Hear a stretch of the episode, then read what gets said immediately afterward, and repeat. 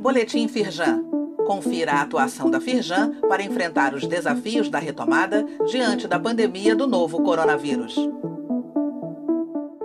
Edição de segunda-feira, 25 de janeiro. Conheça o serviço que possibilita ao contribuinte apresentar proposta de negociação de débitos inscritos em dívida ativa da União. Disponibilizada pela Procuradoria-Geral da Fazenda Nacional, a funcionalidade para regularização da situação fiscal das empresas pode ser acessada de forma online. Acesse o link neste boletim e saiba no site da Firjan para quais contribuintes o serviço está disponível. TV Record destaca: mercado de petróleo e gás está em alta e exige especialização. Reportagem mostra que em Campos e Macaé o setor está em alta, mas para garantir a vaga é preciso se especializar.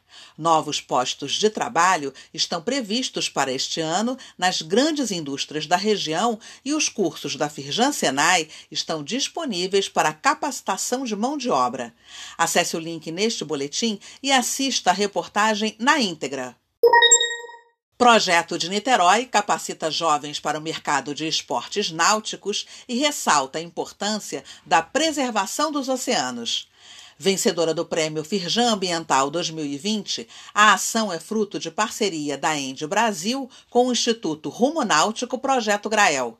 Para a próxima edição do prêmio, estão abertas as inscrições para projetos concluídos ou ainda em fase de implantação no estado do Rio.